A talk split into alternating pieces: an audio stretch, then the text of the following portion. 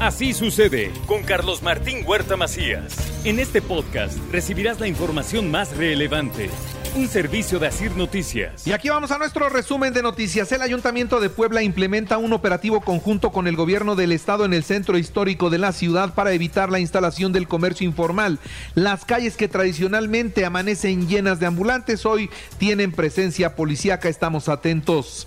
Pierde la mano un danzante al detonar un cañón. Esto en el carnaval de Huejotzingo mientras maniobraban accidentalmente. Él pone la mano sobre el cañón, se se dispara y bueno, perdió, perdió la mano de los primeros accidentes que se están registrando. Y cuidado con los huehues, ¿eh? porque algunas cuadrillas aquí en la ciudad de Puebla se han convertido en verdaderos rateros. Algunas cuadrillas de huehues se meten a las tiendas de conveniencia y se roban la cerveza, el alcohol, los cigarros y lo que quieren. Eso está sucediendo, cuidado con ellos. En más noticias, por enriquecimiento ilícito y violencia familiar tienen en el fraccionamiento a la vista a Francisco N., ex auditor superior del Estado. Mientras que el proceso de destitución de Francisco N. de la Auditoría Superior del Estado podría iniciar el 15 de marzo. Eso es lo que considera la diputada Mónica Silva. Inició la estrategia de seguridad en la zona metropolitana con la vigilancia aérea y a pie. Esto lo confirmó el gobierno del Estado. El helicóptero otra vez está trabajando. El arzobispo hace un llamado a unirse en oración para pedir por el fin del conflicto bélico en Europa.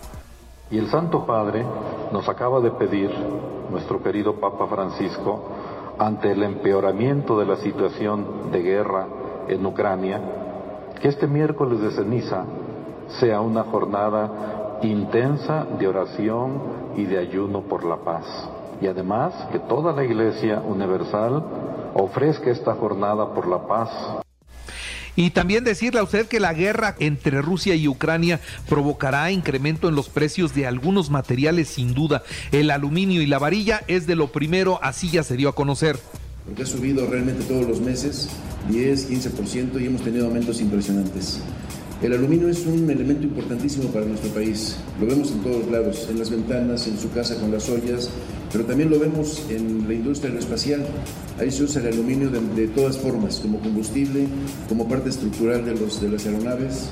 Siguiendo con las noticias, dos internos de San Miguel fallecieron y uno sigue internado por el consumo de alcohol adulterado. Ellos mismos fermentaron el alcohol dentro del reclusorio y por eso es que se intoxicaron.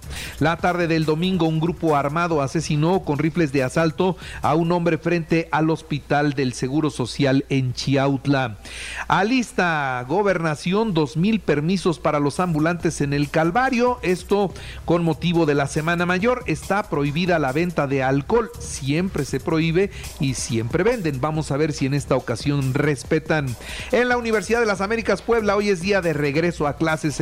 Celebro y felicito a todos los estudiantes que ya están camino a esta casa de estudios. Me da mucho gusto, valentía, compromiso y resiliencia de los estudiantes, los estándares para recuperar la Universidad de las Américas Puebla. Esto es lo que dice la familia Jenkins de Landa.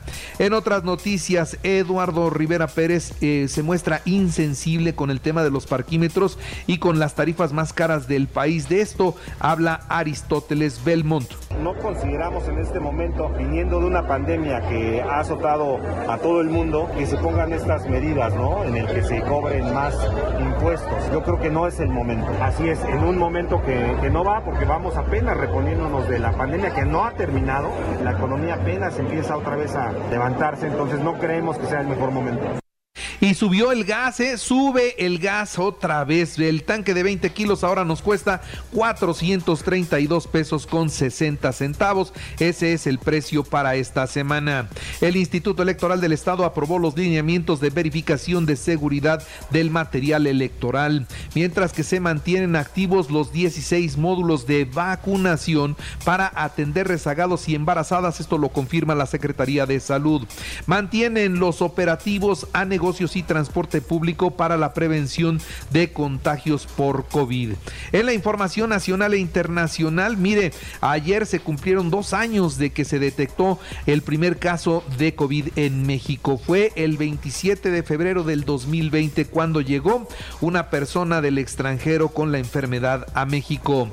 El Mijis, ¿se acuerda usted de este diputado que estaba en busca y busca y busca? Habría sido pues muerto en un accidente automovilístico. Eso es lo que afirma la fiscalía, aunque la familia dice que no es cierto. Bueno, lo cierto es que el Mijis hoy está muerto porque desconocemos las causas.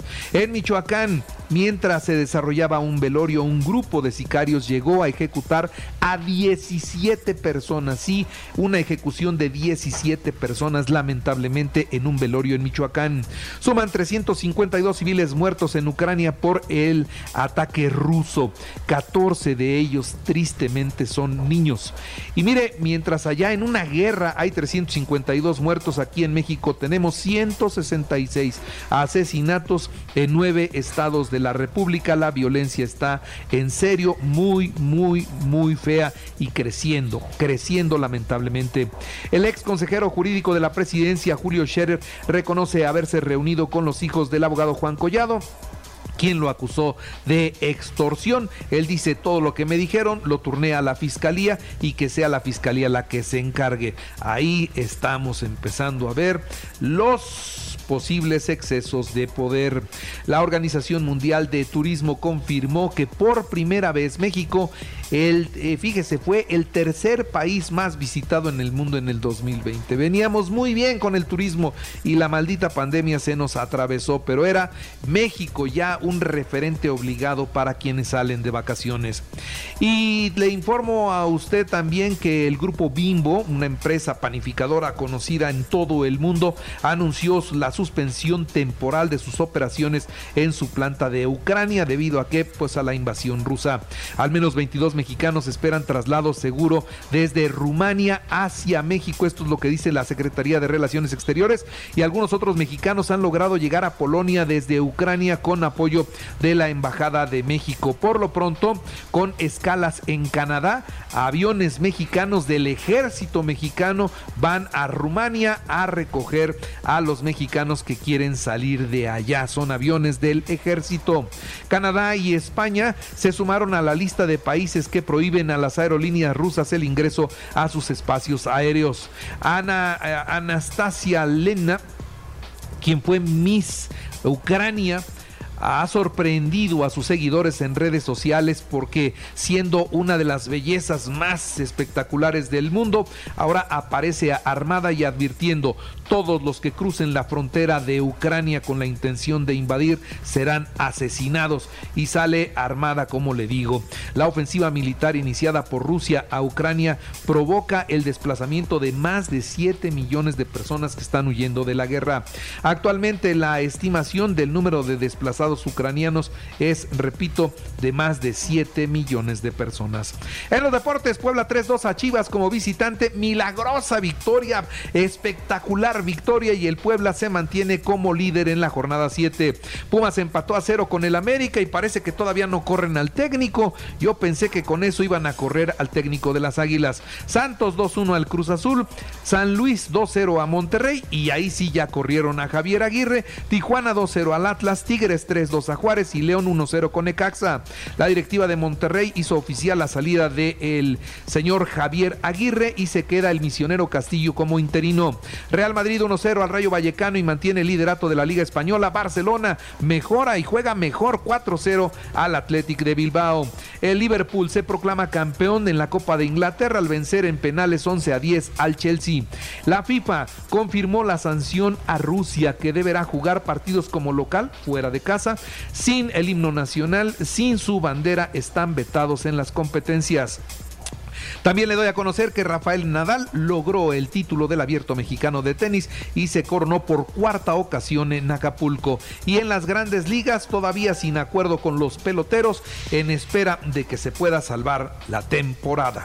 Y bueno, ahora también aprovecho para decirle que así sucede está en Radio y ahora puede escuchar a toda hora y en cualquier dispositivo móvil o computadora nuestro podcast con el resumen de noticias, colaboraciones y entrevistas. Es muy fácil, entre a la aplicación de Radio, el apartado de podcast, elija noticias y ahí encontrarán la portada de Así sucede. Así sucede con Carlos Martín Huerta Macías. La información más relevante ahora en podcast. Sigue disfrutando de iHeartRadio.